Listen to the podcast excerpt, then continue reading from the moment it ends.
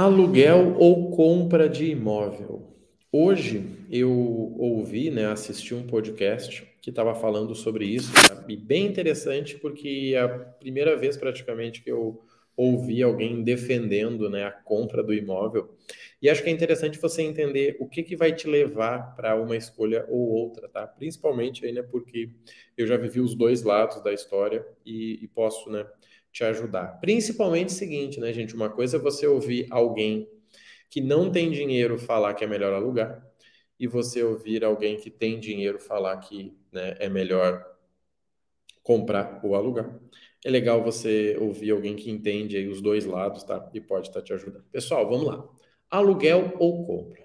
Isso vale para qualquer coisa, tá? Celular, carro e casa, tá?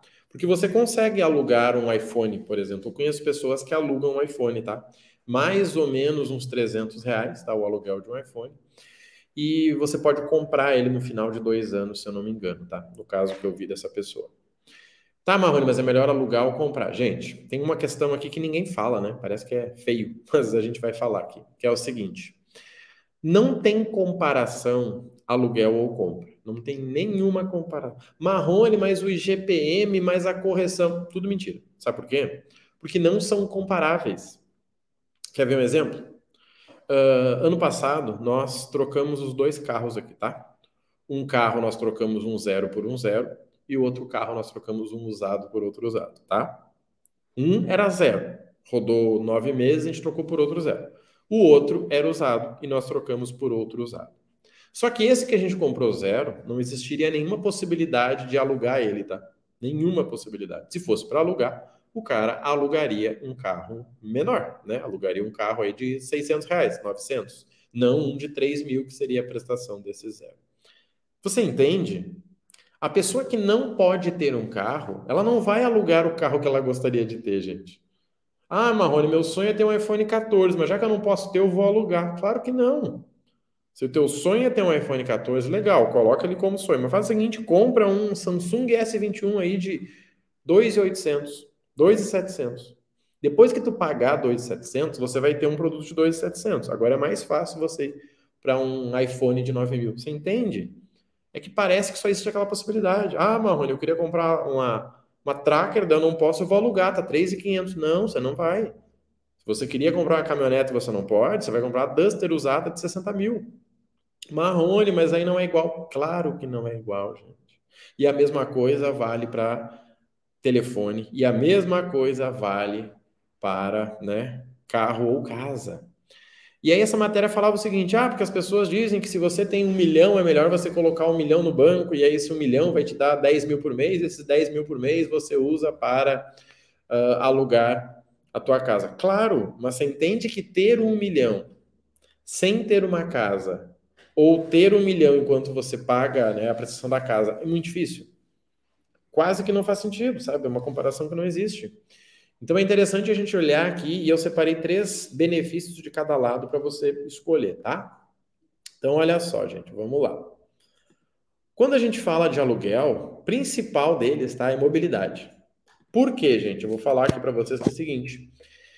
Teve um momento da minha vida que eu aluguei a casa, tá? Eu vim morar numa cidade, consegui um trabalho, eu fui lá e aluguei uma casa. Gente, foi fantástico, sabe por quê?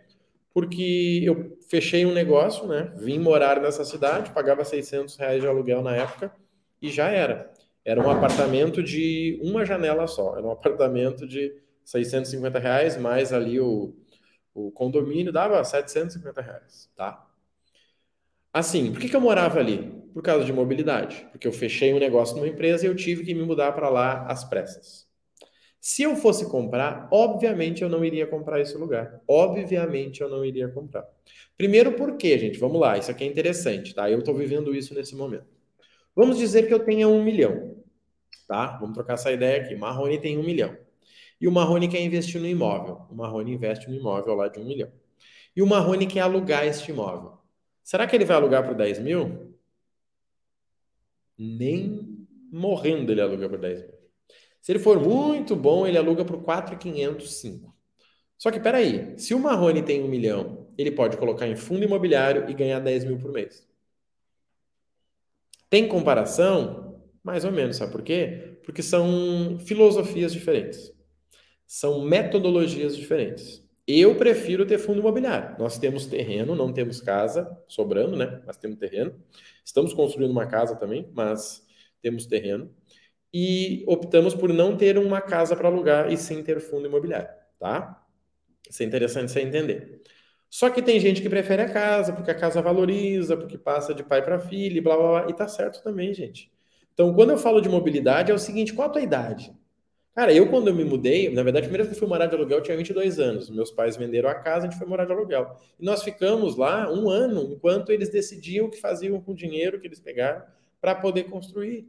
Então não tem comparação. Cara, eu diria assim, se você tem menos de 30 anos, não compre, alugue. Se você tem menos de 30 anos, não compre, alugue. Por quê? Mobilidade. Talvez você vai ter que se mudar. Ai, mas aí eu alugo. Não, é uma desgraça alugar, tá?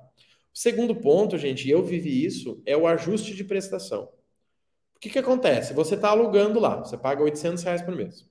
E aí deu um problema na tua vida, diz, cara, eu vou ter que me mudar porque não vai dar. Gente, você vai lá, cancela o contrato, mora com um amigo teu, 400 para cada um, vambora. Ou você aluga um lugar mais barato, né? Num bairro mais longe. Se fosse a casa fosse sua, se você estivesse pagando uma prestação, não teria o que fazer. Você está entendendo? Ai, pois é, eu vou ligar no banco. Não vai ter o que fazer, você vai tomar fé, tá? Então é interessante. Cara, deu ruim, você vai lá, ajusta aqui e acabou, entendeu? Não tem muita frescura. Só vamos. E a terceira opção, gente, é que é o seguinte: o aluguel, você controla o aluguel e ele não compromete todo o teu orçamento. Se você ganhar bem, você consegue aí alugar uh, por mil reais e investir mil reais. Ao longo de 20 anos, você vai ter tanto um valor investido quanto, né, o teu valor de aluguel lá que você pagou, tá? Mas é mais fácil, né, de você não comprometer o orçamento. Por que, que eu digo isso, tá? Porque quem for comprar uma casa sabe como é. Você vai ter que dar uma entrada de 20% da casa. Então, você vai ter que dar uns 60 mil. Você vai ter que pagar uma prestação que no início vai ser bem alta, depois ela vai diminuindo, né, conforme você for resolvendo tá? Só que o aluguel não, o aluguel é um valor que quando esse valor subir, você simplesmente troca, diz, olha, eu estou saindo daqui, vou para outro lugar, tá? Então isso é interessante. Só que, gente, compra tem uma questão que é o seguinte, ó, valorização. Gente, tem uma coisa que Deus não vai fazer mais nessa, nesse, nesse mundo, você sabe qual é? Terra. Nenhum lugar da Bíblia fala o seguinte, não, porque daí depois Deus vai criar uma segunda terra. Não.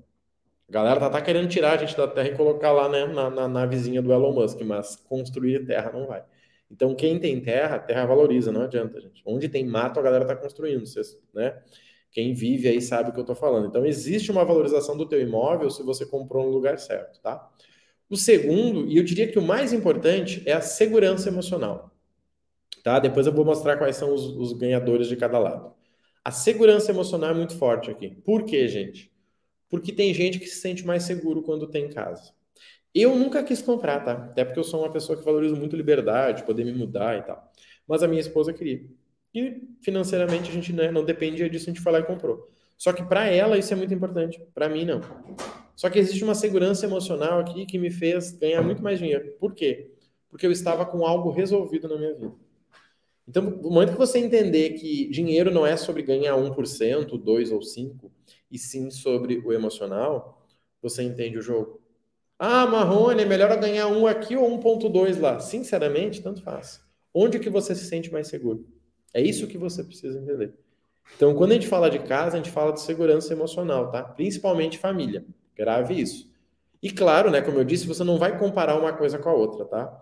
Gente, imóvel tem algo muito interessante que cada vez está sendo menos utilizado, mas eu vou dizer que isso já me salvou que é o imóvel como garantia. Quando eu vim alugar a minha casa aqui, nessa da próxima onde eu moro hoje, é, eu tive que pegar alguém que tivesse um imóvel para ser meu fiador. Pois é. E aí?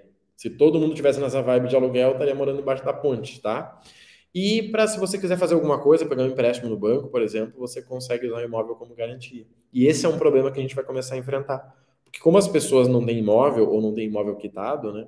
Não vai dar para usar como garantia. Marrone, mas dá para usar o crédito fácil lá, o crédito imóvel, que é você né, parcela o aluguel do imóvel como se fosse uma garantia? Dá, mas nem em todos os casos, tá? Fica caro. Para você entender é o seguinte, você vai alugar um imóvel, eles pedem um fiador ou dois, Ou que você faça tipo um seguro.